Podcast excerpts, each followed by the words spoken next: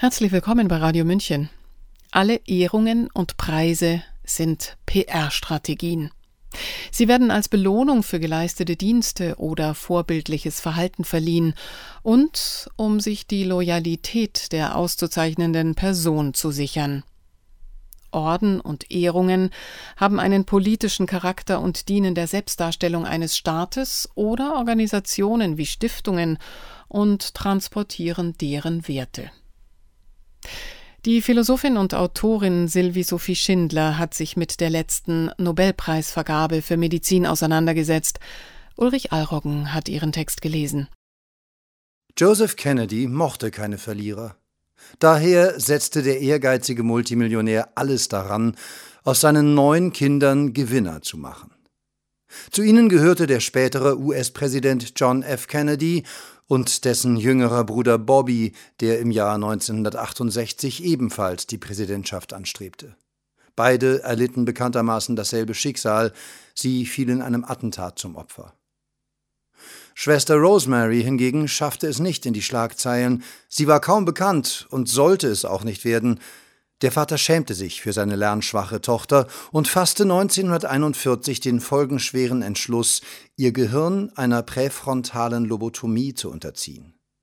Dabei wurden Nervenbahnen in bestimmten Gehirnarealen durchtrennt. Doch seine damit verbundene Hoffnung, aus Rosemary ein vorzeigbares, seinen Vorstellungen entsprechendes Familienmitglied zu machen, scheiterte. Der schmale Metallspatel, der in den aufgebohrten Kopf der damals 23-Jährigen eingeführt wurde, brachte keine Heilung, sondern verursachte irreparable Schäden. Rosemary sollte den Rest ihres Lebens in verschiedenen Pflegeeinrichtungen verbringen, verheimlicht vor den anderen Familienmitgliedern und versteckt vor der Öffentlichkeit. Das von dem portugiesischen Neurologen Egas Moniz entdeckte Verfahren, das Rosemary Kennedy zur Invaliden machte, wurde von dem amerikanischen Psychiater Walter Freeman noch weiterentwickelt. Ab 1946 ging man dazu über, den psychisch und psychiatrisch erkrankten Patienten einen Eispickel am Augapfel vorbei bis in das Stirnhirn zu schieben. Schließlich der große Triumph. Im Jahr 1949 verkündete das Nobelpreiskomitee, der diesjährige Preis in der Kategorie Physiologie oder Medizin werde an Egas Moniz verliehen für die Entdeckung des therapeutischen Wertes der Lobotomie. Die Ehrung brachte viele Kritiker zum Schweigen und wirkte wie ein offizielles Gütesiegel. Weltweit wurden um die 100.000 Menschen lobotomisiert. Zigtausende wurden zum Pflegefall oder getötet. Praktiziert wurde das Verfahren trotzdem bis in die späten 70er Jahre, vor allem in Amerika. Schließlich kam das finale Verbot dass eine Methode, die an ein mittelalterliches Folterritual erinnert und diverse ernsthafte Schäden verursachte, als Meilenstein der Wissenschaft gefeiert wurde, ist mehr als erschütternd. Und auch heute muss gefragt werden, welche Bedeutung der seit 1901 vergebene Nobelpreis für Medizin überhaupt haben kann, zeichnet er doch erneut ein Verfahren aus, das in seiner Wirksamkeit ebenso zweifelhaft wie nachweislich gefährlich ist. Der mit gut 940.000 Euro dotierte Preis geht dieses Jahr an die Ungarin Katalin Koriko und den Amerikaner Drew Weissman für die Entwicklung der sogenannten mRNA-Technologie, die die Grundlage für die Entwicklung der Covid-Impfstoffe legte. Die österreichische Politikerin und Corona-Maßnahmenkritikerin Dagmar Häusler kommentierte dazu treffend, Zitat, diese eigentlich sehr honorige Auszeichnung wird damit zur Farce. Zitat Ende.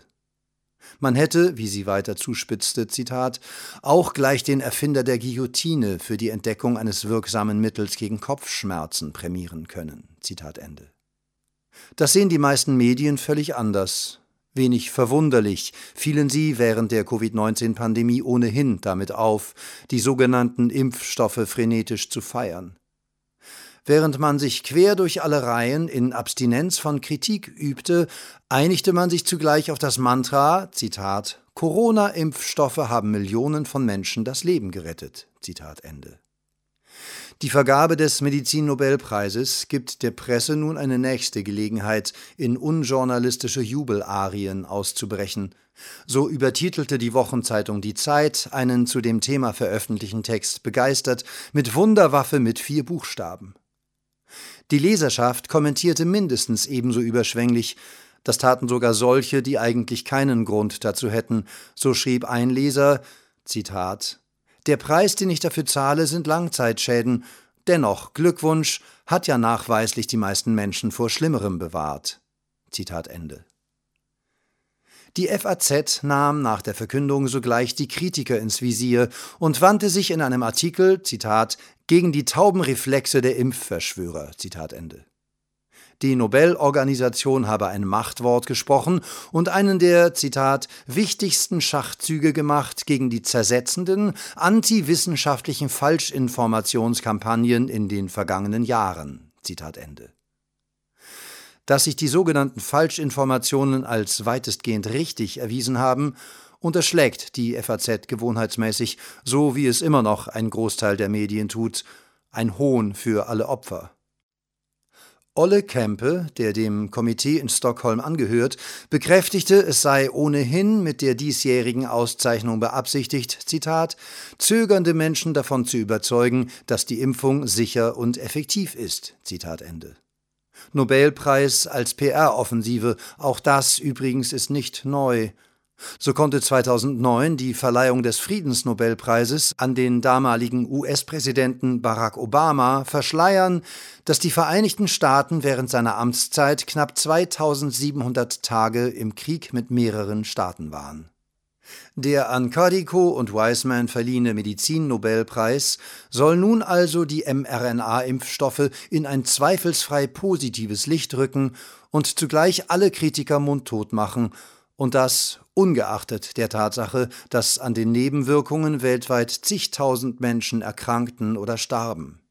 Die tatsächliche Zahl lässt sich bisher nur in Dunkelziffern bemessen. Allein in Deutschland wurden laut offiziellen Zahlen des Paul-Ehrlich-Instituts von Dezember 2020 bis Oktober 2022 insgesamt 333.492 Verdachtsfälle von Nebenwirkungen und 50.833 Verdachtsfälle schwerwiegender Nebenwirkungen gemeldet. Zudem habe es im fast identischen Zeitraum in Deutschland laut IFO-Institut rund 180.000 mehr Tote gegeben, als zu erwarten gewesen wäre. Ein Teil davon stand im direkten zeitlichen Zusammenhang mit der Covid-19-Impfung. Nun sollte das eigentlich nicht erstaunen, denn es gab von Anfang an zahlreiche fachkundige Mahner und Warner wie Sucharit Bhakti, Stefan Hockertz und den inzwischen verstorbenen Arne Burkhardt. Doch man höre und staune, auch der frisch ernannte Nobelpreisträger Wiseman wusste um die potenzielle Toxizität der mRNA-Präparate und ging damit an die Öffentlichkeit. Bereits im Jahr 2018 warnte er als Mitautor eines im Fachmagazin Nature veröffentlichten Artikels vor später beobachteten schweren Nebenwirkungen wie unter anderem Thrombosen und Autoimmunerkrankungen mit chronisch erhöhten Entzündungswerten. Zudem erfolgte der Hinweis, dass nicht sicher sei, wo genau sich das Spike-Protein im Körper verteilen und wie lange es dort bleiben würde. Mit seinem Autorenteam mahnte Wiseman abschließend zur Vorsicht. Zitat die Sicherheit muss daher weiter bewertet werden, wenn verschiedene mRNA-Modalitäten und Verabreichungssysteme erstmals beim Menschen eingesetzt und in größeren Patientengruppen getestet werden. Zitat Ende. Damals waren die Impfstoffe zwar noch nicht auf den Covid-19-Virus eingestellt, sondern auf Grippe- und Tollwutviren, aber am Wirkmechanismus änderte sich nichts. An dieser Stelle muss nun Robert Malone erwähnt werden, der eigentliche Erfinder der mRNA-Impfstofftechnologie. Dass er in Fachkreisen nicht gerne genannt wird, liegt daran, dass er sich inzwischen gegen Impfungen positioniert hat und eindringlich vor den Schäden warnt, die die Spike-Proteine produzieren würden. Ohne Malones Arbeit wäre allerdings nicht die Basis da gewesen, auf der hunderte Wissenschaftler und schließlich Cardico und Wiseman ihre Forschungen weiter hätten betreiben können. Es war ein jahrzehntelanger und steiniger Weg mRNA galt lange als zu instabil, schwer zu verarbeiten, teuer herzustellen. Noch mehr gefällig? Dann wäre noch nachzureichen, dass Codico zehn Jahre auf der Gehaltsliste des Impfstoffherstellers BioNTech stand. Wiseman wiederum begann seine Karriere als Laborleiter des bekannten amerikanischen Immunologen Anthony Fauci, der auch der oberste Corona-Berater von US-Präsident Joe Biden war. Dass Follow the Science oft auch bedeutet Folge der Korruption, wäre schließlich keine Neuigkeit. Hierzu genügt etwa ein Blick in das Jahr 2008, Damals sponserte AstraZeneca die Nobelstiftung und profitierte dann von der Preisvergabe an den Heidelberger Krebsforscher Harald Zurhausen, der den Zusammenhang zwischen HPV und Gebärmutterhalskrebs aufdeckte. Gar nicht zufällig besaß AstraZeneca Patente zur Herstellung von Impfstoffen gegen mehrere Varianten des Papillomaviruses HPV, die als Auslöser für Gebärmutterhalskrebs gelten. Durch die Nobelpreisverleihung konnte das Unternehmen seine Umsätze enorm steigern. Anders gesagt, wer noch an einen von außen unbeeinflussten und unabhängigen Nobelpreis glaubt, hält Karl Lauterbach wahrscheinlich für den Weihnachtsmann. Um gar nicht erst bei diesem bösen Spiel mitzumachen, wäre am besten dem Vorbild von Jean-Paul Sartre zu folgen. Der französische Philosoph lehnte am 22. Oktober 1964 den Nobelpreis für Literatur ab, weil er eine Vereinnahmung seiner Person befürchtete. Er stellte klar, Zitat, die Leser sollen sagen, was ich wert bin, nicht diese Herren, eine kleine Elite von 50 Personen, von denen ich nicht mal weiß, ob sie das, was ich mache, verstehen. Zitat Ende. Zudem argwöhnte er, Zitat, dass man fast alle, die gegen die herrschende Klasse, welcher Art auch immer, schreiben oder handeln, mit Ehrungen, Geld oder subtileren Dingen überhäuft, damit sie etwas nachlassen mit ihrem Druck. Zitat Ende. Übrigens, während sich die einen in Nobelpreishuldigungen verirrten, forderten fast zeitgleich acht EU-Abgeordnete die Europäische Arzneimittelagentur EMA auf, die Zulassung der Covid-Impfstoffe von Pfizer und Moderna unverzüglich zu widerrufen. Einer rechtlichen Bewertung zufolge seien die Mängel, die gegen eine Zulassung sprechen, sehr schwerwiegend. Es bestehe ein Unterschied zwischen den getesteten und den tatsächlich hergestellten Produkten. Zudem entspräche die Anwendung der Impfstoffe nicht der erteilten Zulassung und die erforderlichen Tests seien bisher nicht abgeschlossen. Der niederländische Parlamentsabgeordnete und Initiator Marcel de Graaf erklärte dazu, Zitat, Die Gesundheit der Bürger steht auf dem Spiel. Nebenwirkungen wie Herzschäden können Menschen für den Rest ihres Lebens behindern. Deshalb sollte die EMA kein Risiko eingehen und diese Impfstoffe sofort vom Markt nehmen. Zitat Ende. Sie hörten den Text Nobelpreis will mRNA-Desaster vertuschen, der Autorin und Philosophin Sylvie Sophie Schindler, Sprecher Ulrich Allroggen. Mein Name ist Eva Schmidt. Ich wünsche einen angenehmen Tag und Abend. Ciao. Servus.